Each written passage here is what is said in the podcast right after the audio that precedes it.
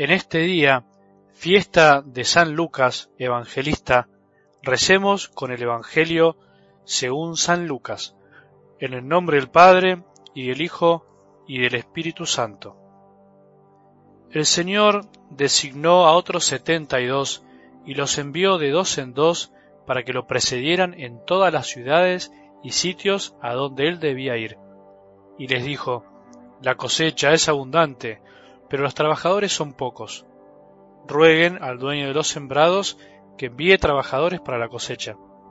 Vayan, yo los envío como ovejas en medio de lobos. No lleven dinero, ni provisiones, ni calzado, y no se detengan a saludar a nadie por el camino.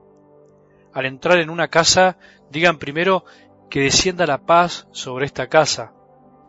Y si hay allí alguien digno de recibirla, esa paz reposará sobre él, de lo contrario volverá a ustedes. Permanezcan en esa misma casa, comiendo y bebiendo de lo que haya, porque el que trabaja merece su salario.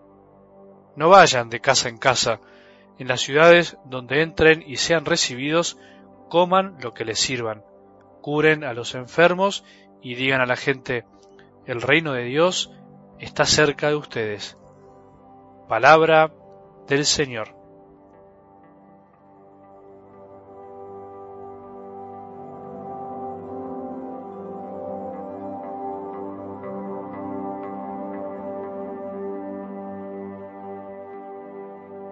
San Lucas es el evangelista que entre tantas características particulares que tiene, le gustó pintarnos a un Jesús orante y misericordioso, un Jesús que se hacía tiempo para estar tranquilo con su Padre del cielo, con nuestro papá. Son muchos los momentos en donde este evangelista nos cuenta que Jesús se apartaba para orar, en donde hablaba sobre la oración y por supuesto en donde nos enseñó a orar por un especial pedido de sus discípulos. Señor, enséñanos a orar, le dijeron. Por eso me parece lindo que en este día, en esta fiesta, nos enfoquemos en esto.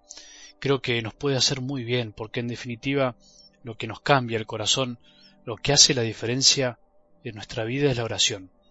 Podemos leer la Biblia de punta a punta mil veces, pero si no rezamos con ella, solo nos quedamos con la historia, solo nos quedan datos, información. El que reza con la palabra de Dios es el que cambia o se deja cambiar, es el que está siempre atento, el que se deja encontrar por ella, más que andar buscando lo que dice. Es Dios el que nos encuentra con su palabra, y para eso hay que escucharla, rezarla y masticarla. Y si nos preguntamos hoy algunas cosas, ¿qué nos han enseñado de niños, por ejemplo, sobre la oración? ¿Qué hemos recibido? ¿Cómo estamos viviendo hoy nuestra relación con Dios que es Padre, que en definitiva se define mucho en nuestra manera de rezar? ¿Seguimos pensando como niños y rezando como adultos o pensamos como adultos y rezamos como niños? Seguramente nos han enseñado cosas muy buenas, recibimos muy buenos consejos. Por ahí nos dijeron alguna vez que nunca nos acostemos sin antes haber rezado o bien nunca nos durmamos sin haber por lo menos rezado algo. Y eso está muy bien. Por ahí nos enseñaron con el ejemplo, nuestra abuela, nuestra madre, nuestro padre. Cada uno podrá pensar en lo suyo, pero cada uno también tiene que reflexionar sobre si la oración diaria, más allá de lo que nos pase y cómo lo hagamos, es o no una necesidad del corazón. ¿Necesito hablar y escuchar a Jesús todos los días? ¿Lo necesito o lo siento como una obligación? Cuando no rezo siento culpa porque no cumplí o porque en realidad no hablé con aquel que me hace tanto bien escucharlo siempre. Escuchar y meditar con algo del Evangelio de hoy es un modo también de rezar. Es la manera más clara de saber lo que Dios Padre nos quiere decir por medio de las palabras que quedaron en los Evangelios, en labios de Jesús, en sus gestos y acciones.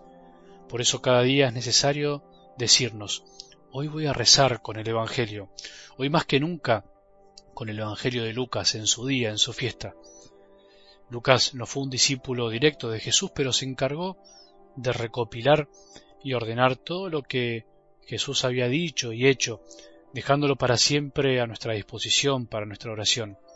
No escribió una biografía histórica de nuestro Maestro, sino que nos cuenta algunas cosas de su vida cargadas de fe, para suscitar nuestra fe, para animar nuestra fe, para sostenerla. Algo que no podemos olvidar cuando rezamos, cuando hablamos con el Padre del cielo, teniendo en cuenta lo que dice hoy, es pedir que haya más trabajadores para la cosecha. Rueguen al dueño de los sembrados que envíe trabajadores para la cosecha. Si hay algo por lo cual tenemos que rezar cada día todos los cristianos es para que Dios Padre envíe más trabajadores a recoger lo que Él siembra día a día y hace crecer. Los sacerdotes son tan necesarios como la oración. Sin oración no hay trabajadores. Hay hombres que se consagran, pero no trabajadores. Lo que Jesús y la Iglesia necesitan son sacerdotes consagrados, consagradas, que trabajen, que a pesar de todo no abandonen por el camino, que no se aburguesen en la comodidad de este mundo que busca acomodarse continuamente. Son necesarios más santos, más santos que al final de sus vidas, con su trabajo y oración, entreguen la vida por los demás, den sus vidas por los demás. La oración de todos los cristianos es lo que mueve el corazón de Dios para hacer de hombres y mujeres comunes personas entregados y entregadas a la misión de anunciar que el reino de Dios está cerca. Esa es la misión de aquellos que escuchan el llamado, de trabajar por Él todos los días, obviamente sabiendo que hay que descansar, pero para poder trabajar más, anunciando que Jesús está cerca y entre nosotros, aunque a veces no parezca, aunque a veces nos desanimemos y tengamos ganas de bajar los brazos. Terminemos con algunas otras preguntas. ¿Rezamos por esta intención? De vez en cuando rezamos en nuestro grupo de oración por aquellos que son llamados, rezamos en nuestras comunidades por estas intenciones, rezamos por nuestros sacerdotes, por nuestros consagrados, por aquellos que me guiaron en la fe. Si sos madre o padre, ¿te animas a pedirle a Dios que tu hijo, que tu hija se consagren a Él? Recemos hoy todos, no solo para que haya más personas que se consagren al reino, sino para que haya cada día más que trabajen en serio por amor a Jesús y a su pueblo. Que tengamos un buen día y que la bendición de Dios, que es Padre misericordioso, Hijo y Espíritu Santo, descienda sobre nuestros corazones y permanezca para siempre.